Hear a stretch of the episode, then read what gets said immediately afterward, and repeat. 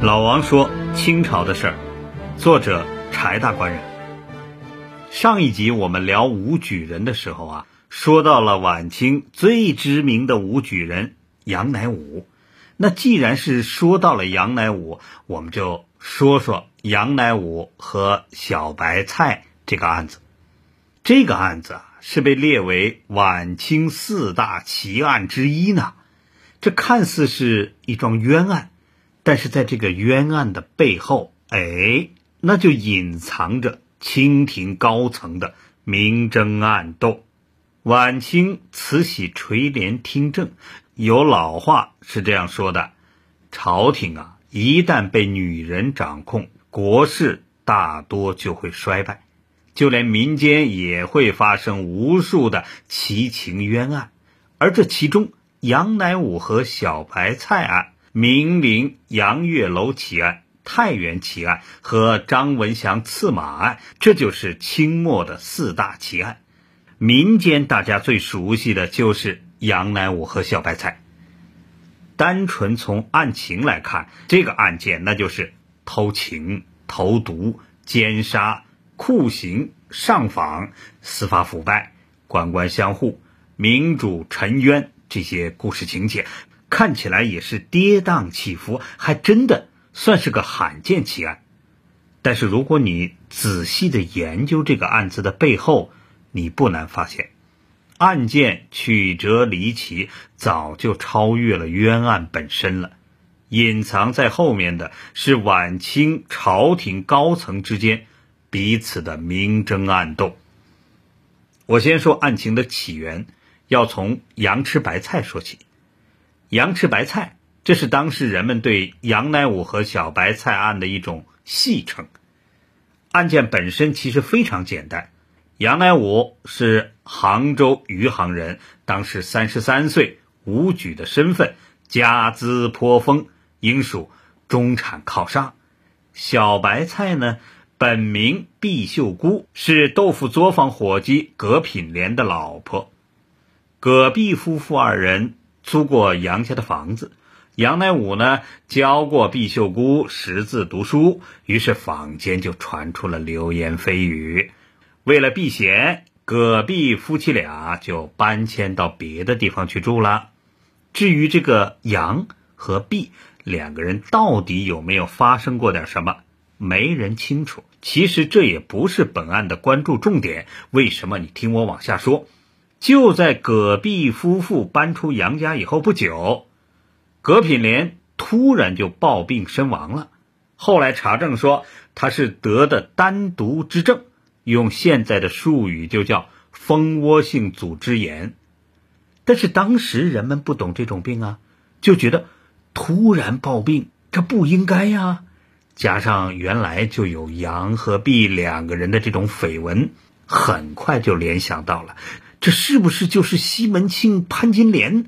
这一定是奸夫淫妇谋杀亲夫，葛母就到余杭县衙去告官。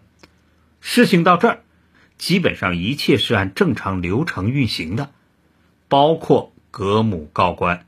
虽然事实上这是无中生有的冤告，但是儿子暴病身亡，做妈的这样想甚至这样做，那也算在情理之中。但是事情也就巧了。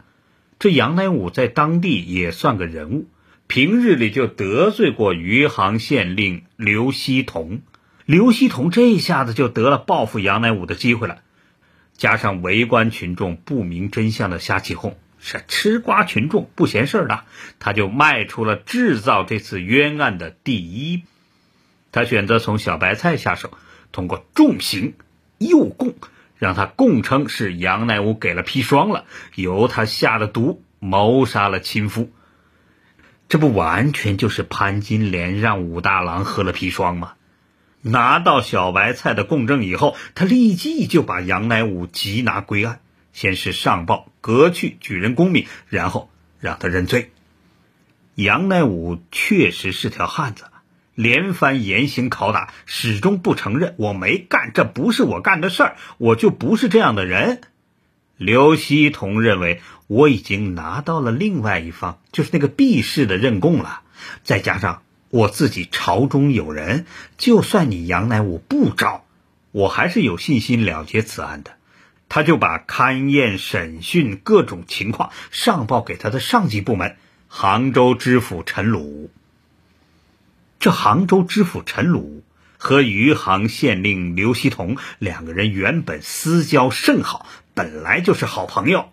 加上刘希同本来就有想把杨乃武置于死地的想法，这陈鲁呢看得出来，也就做个顺水人情，于是就对初审结论没有细究，复审呢也根本不听你杨乃武辩解，大刑伺候，跪钉板。跪火砖、上夹棍，能用的这些酷刑啊，都用上了。府里毕竟是府里，这酷刑啊比县里狠多了。杨乃武挺过了县里的大刑，到了知府这儿，他终于顶不住了，最后就屈打成招，也就认罪了。案件到这儿，杨、毕两个人都认了罪。陈鲁就根据犯人的供词和大清的律令，判了毕秀姑处凌迟处死，杨乃武斩立决。审判结果报上去了，只等上面批复，流程走完了，马上就可以执行了。杨乃武有个姐姐叫杨菊珍，杭州知府的判决一出来，他就决定上访救弟弟。如果杨乃武要是没有杨菊珍这样一个姐姐的话，那他呀，历史当中的一粒尘埃，被冤杀以后，到现在根本就一丁点儿都没感觉。这杨乃武的姐姐杨菊珍真是条汉子啊！老王用词不当啊，可能跟秋菊打官司那个秋菊，只要有“菊”字的，都是有这样坚贞的性格的。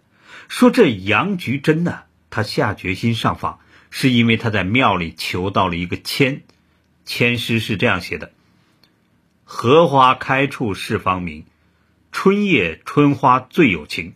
若问归期在何日，待看孤山没战时。”解签的人说：“你心里所求之事，那是会达成的。至于是什么时候，孤山没战时，就是山上的梅花开了。也正是这支签。”彻底的支撑了杨菊珍的信念，所以这人呢还是要有点信仰的。他就信了这个，他就坚定的认为我是可以达到目的的。按照大清的律令，他就先后到了浙江按察司、布政司和巡抚衙门，一一去申诉。后面的故事，下一集老王接着说。